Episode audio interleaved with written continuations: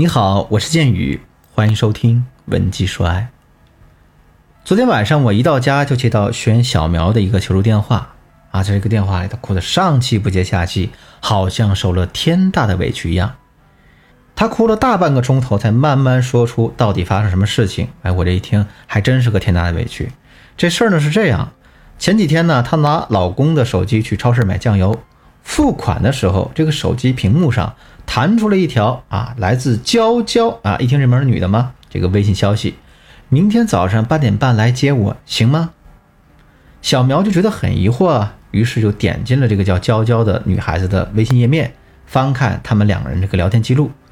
小苗从聊天记录里发现，这个娇娇呢是老公的同事，怀了前男友的孩子，舍不得打掉，那自己现在又开不了车，于是天天发消息给她老公，要求搭便车。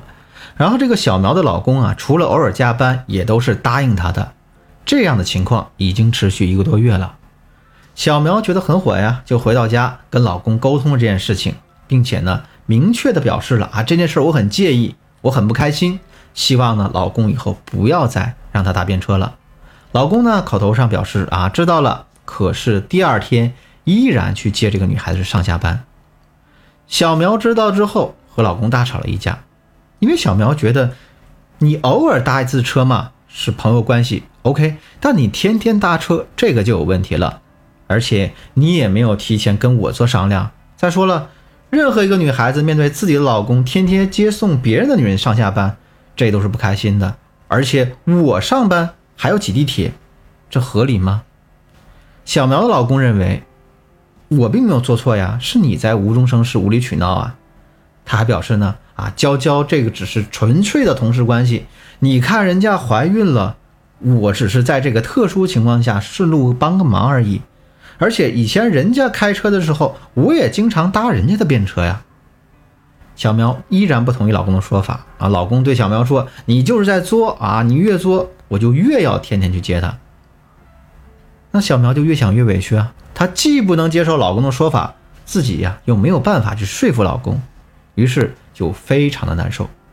其实像小苗这种情况啊，有一句俗话说的就很贴切：“公说公有理，婆说婆有理。”确实呢，我们很难一下子就判断出谁对谁错。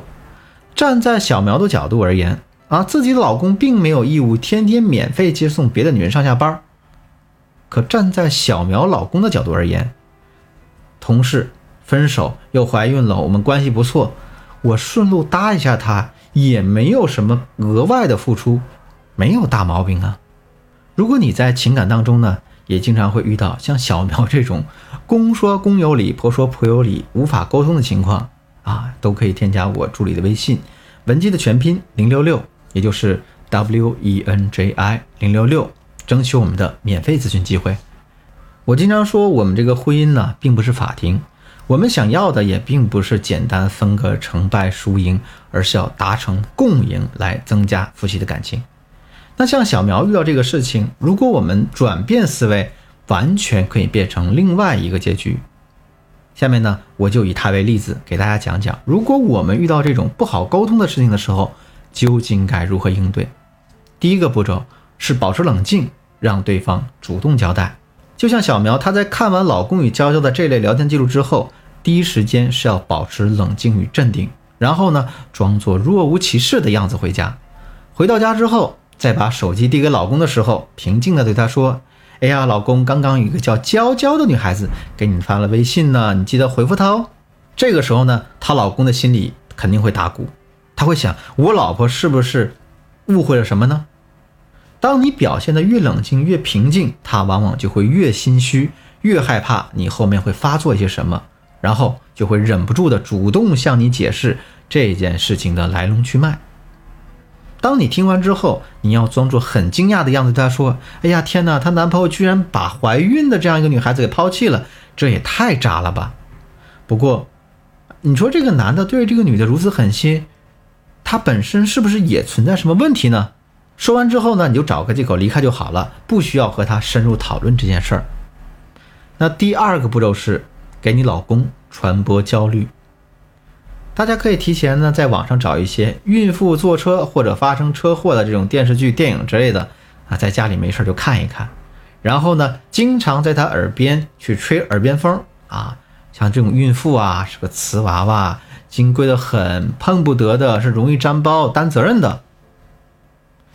在家里放上一周左右呢，你老公那个潜意识就会被植入啊，孕妇容易出车祸，大孕妇在车上，这不是一个很安全的事儿。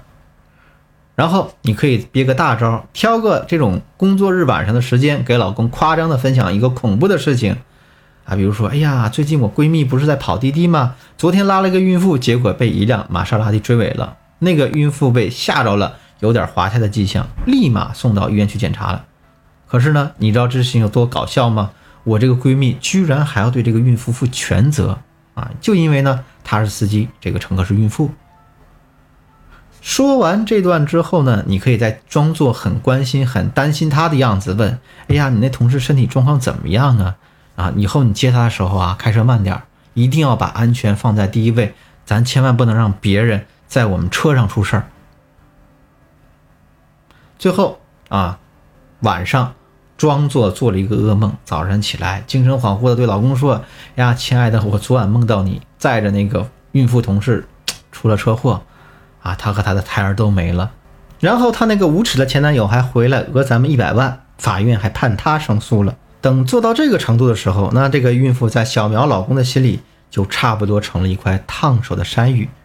那她现在可能主要面对的问题就是。我现在不好意思把这个山芋甩包扔出去，至少我不想主动帮忙了。那第三步呢，就是想办法让对方主动撤退。这一步呢就比较简单，但也是非常关键的一步。在小苗的这个案例中，我们知道小苗的老公对这个女同事其实并没有非分之想，他是出于一种人道主义来帮助一个可怜的独身的孕妇。你看人家一个孕妇啊，被男朋友抛弃，那么可怜了。虽然小苗的老公满怀焦虑，他其实也不好意思把这个人赶下车，所以这个时候我们可能就需要让这个孕妇主动提出不要再坐小苗老公的车子。那这个操作呢也不难，我让小苗呢挑一个老公下班正在开车的时间给他打一个电话。那这样开车的时候如果有电话找比较急的话，大家一般会开免提啊，或者连那个汽车蓝牙的音响。这个时候呢。大家可以直接说一些比较露骨的话，比如说：“亲爱的，我现在穿着你最喜欢的那套情趣内衣在床上等你哦。”啊，你回来的时候记得买避孕套，我喜欢草莓味儿的。一次不行呢，大家多来几次，或者呢，在早晨突然打电话给老公说：“亲爱的，你看到我的内衣了吗？对吧？我不知道你昨晚上给我扔哪儿去了。”我们这样做呢，好处有两个，一个是让孕妇感到不好意思，主动撤退；另一个呢。就是在他们两个人之间营造一个尴尬的氛围，让他怎么待都不舒服。好了，今天的课程呢到这就差不多了。最后我们简单回顾一下今天的内容。在小苗的这个案例中，我们该如何不动声色地赶走这个女同事呢？